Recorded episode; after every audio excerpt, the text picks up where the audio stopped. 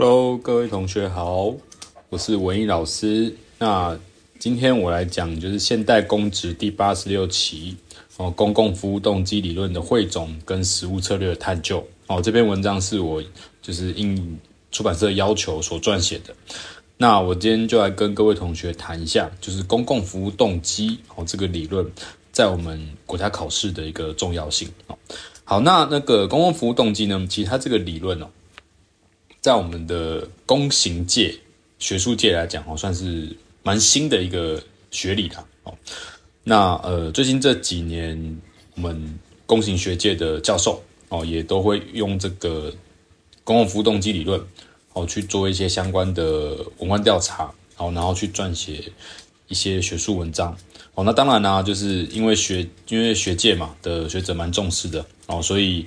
在国家考试的试题的命题的一个几率，好像来讲就比较高。哦，在过去的这两到三年，哦，不管在行政学，或者是已经在就是那个国考，已经就是准备要消失的公共管理，哦，亦或是那个现行考权制度，其实都有出现过类似公共服务动机理论相关的命题。好，那我们今天就是用这篇文章来跟各位同学做个说明。哦，那公共服务动机呢，其实。它最主要的一个就是呃内涵是讲说，呃学者啦，哦，尤其是特别是国外的学者，哦，培瑞，哦，他认为说，呃，跟私部门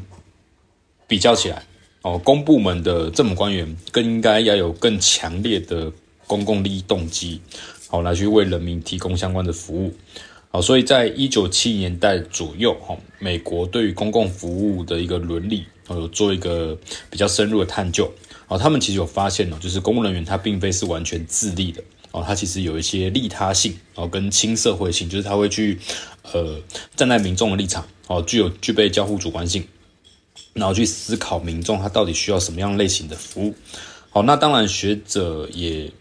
认为说哈，公共服务动机比较高的人会比较适合在政府的机关担任公务员角色。好，那这就是为什么我们这个理论在最近这两三年比较热门的原因。好，那呃这篇文章一开始哦，我们就会去先定义一下，好，什么是公共服务动机？好，那比较经典的学者就是培瑞嘛，哦，他认为公共服务动机呢，就是一种个人的倾向或动机，主要是在回应就是组织管理或是制度性的问题。好，所以呃公共服务动机就是说个人，我们讲文官呐，哦，透过政府部门去实现好为民众。提提供相对应服务的一个愿望，好，那其实有其他的学者哈，其实像比如说欧洲或者亚洲国家呢，也有一些就是学者，他有针对这个动机去写一些文章，好，所以公共服务动机更延伸到所谓的利他性跟亲社会性了，好，所以从培瑞开始，有其他学者也会针对公共服务动机有去做相关的一个定义，好，那呃，我们讲泰勒，哈，他其实也认为公共服务动机是一种公共利益的一个。那个动机、价值跟态度啦，哦，所以我在呃第一部分我会先引用一些不同的学者，然后他们针对公共服务动机的概念，然后有去做一个相关的说明，哦，好，再来就是在第二部分呢，呃，公服动机其实它会去根据我们行政学哦早期的一些学理，哦，有去做一些相关的一个就是呃延伸呐，哦，就是你们比较熟悉的像那个 Maslow 的需求层级论啊，或者是像那个。伯恩斯的转换型领导，哈，好，其实他们这些其实相关的学习都会跟公共服务动机有关。好，那为什么他会跟这两个理论有关呢？因为其实公共服务动机哦，如果我们从早期的机理论来看的话，Maslow 他提出那个需求层级理论哦，它最主要可以分成就是五个面向嘛，哦，生理、安全、社会、尊荣跟自我实现。好，那其中又把它切成两个部分，一个是匮乏性需求，一个是成长性需求。好，那这个在考试上其实大家都应该都有念过，哦，就是前三阶层，生理、安全跟社会是属于匮乏性需求。好，就是一旦这些需求的面向获得满足之后，那就是个人对于这些相关面向的需求的动机就不会这么高，就会慢慢的锐减。但是，呃，我们讲那个就是尊荣跟自我实现了，他们叫做成成长性需求。哦，就是一旦这些动机有获得满足，它并不会因此消失，反而会越来越强烈了。好，那其实从需求层级理论来看的话，我们公共服务动机呢，就比较像是像是那个成长性需求。好，在更高哦，他会认为说，就是我们身为一位公务员哦，应该是要呃有志于提供就是公共服务给民众，并且要能贡献跟满足社会。好，所以这种需求是不能消失的。好，所以它比较可以跟就是成长性需求是有关系的。好，那再来，呃，第二个，好，那跟那个跟转换型领导嘞，好，转换型领导，他是跟你讲说，我们领领导者的角色可以把就是成员的动机，哈，就是组织成员内部动机提升到道德跟自我实实现。好，那这个跟公共服务动机的一个利他跟无私有也有关系，就是比较算是精神层面的一个满足。好，所以说我们就是呃这篇文章的第二部分就是用这两个理论，好，把它跟公共服务动机去做一个连连结。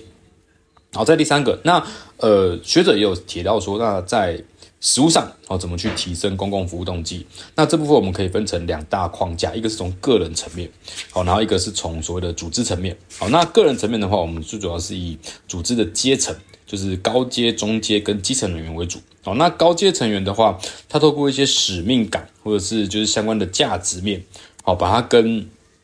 就是呃个人的需求面动机做个连接，所以我们在行政学有提到一个叫目标设定理论，就是你身为一个领导者哈，你可以就是呃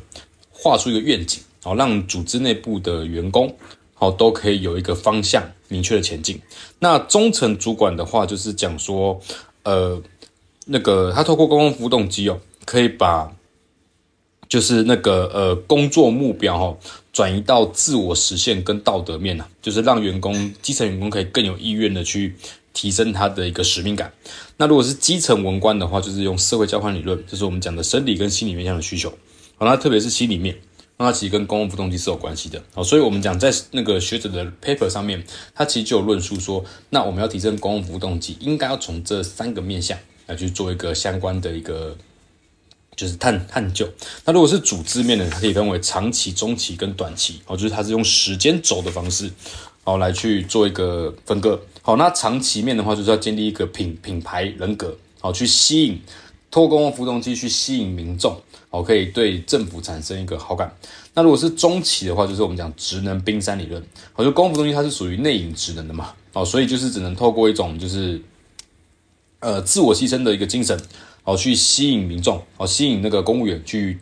牺牲奉献。那如果是短期的话，就是我们讲透过一个志愿性服务、志工的概念，好，像图书馆或者是法院都有志工，哦，志工的一个设立，其实就可以去培养好一般民众，就是有牺牲奉献的精神。好，像比如说有些人员他可能是退休人士。他不一定就是以前在公部门服务，他可能在私部门，可他退休之后可能就是他没有缺钱嘛，然后所以就想说，那不然我在公部门、在图书馆、在法院担任担任志志工，哦，他没有领薪水，不过他可以去尝试的去那个呃为民众服务，哦，这样子就是他代表说他可以去培养他的公共服务动动机嘛，哦，所以说他已经超脱所谓的呃外资报偿的追求，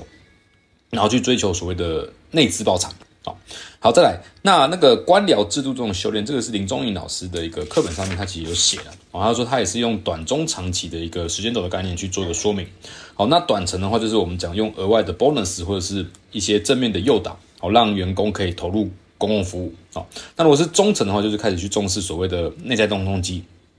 像比如说 muscle 的自我实现啊，或者是你要出让他在工作里面要有意义感，又有所谓的那个就是呃，让他有一个觉得说工作是一个有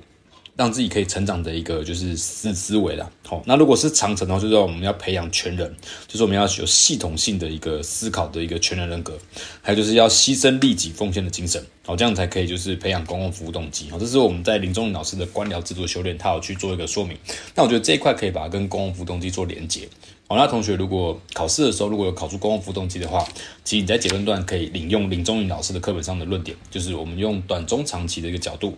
然后去说明一下怎么样去提升公共服务动机。好，好，那最后呢，我们在结论段的时候其实就有写嘛，那呃，运用公共服务动机与公共行政的意义是什么？哦，就是当然是希望可以就是呃，利用公共服务动机作为进入公共服务的筛选标准，就是说，如果你今天想要考公务人员，好，那我们就来就是透过一个问卷的调查。哦，就是用那个公共服务动机的四大构面，哦，政政策制定、公共利益、同情心跟自我牺牲，然后去测量一下准公务员到底有没有具备公共服务动动机。哦，那如果是长层面的话，就是要提供相关的一个非正式学习，好，让他们可以事先去体验一下，好，相关的一个就是工作。那当然，除了除了公共服务动机之外呢，你还要设立明确的一个绩绩效考核机制，让这些公务员呢，就是真的。有明确的去投入他的工作，好，因为我们其实公共服务动机它比较属于内隐层面嘛。如果你没有一个外在的一个明确的指指标，那用绩效的一个考核的机制，哦，来去跟内在的动机做连接的话，那其实坦白来讲，公共服务动机没办法有一个有效的呈呈现哦，毕竟我们还是要以就是呃明确的 KPI 指标哦去看一下到底文官有没有投入他的工作。好，所以所以最后结论呢，我们就引用那个我们讲新公共服务论论点，就是。新公共服务，它其实在它的要点里面有提过嘛，就是政府的职能是服务而而非领航，就是我们今天要为公众服务，而不是为顾顾客服务。好，所以我们要主动的去投公共事务。好，所以在结论段我们也引用就是丹哈特的服务的思维，就是说我们要除了重视社会公平正义啊。回应民众的需求之外呢，还要具备公共服务动动机，好，这样子才可以去提升，就是我们未来在政府机关文官的公务员的一个内内在的涵养，然后有内在的涵养的培养，然后进而去提升，就是外在，然后，就是政府的一个相关的一个绩效表现。OK，好，那我就讲到这边。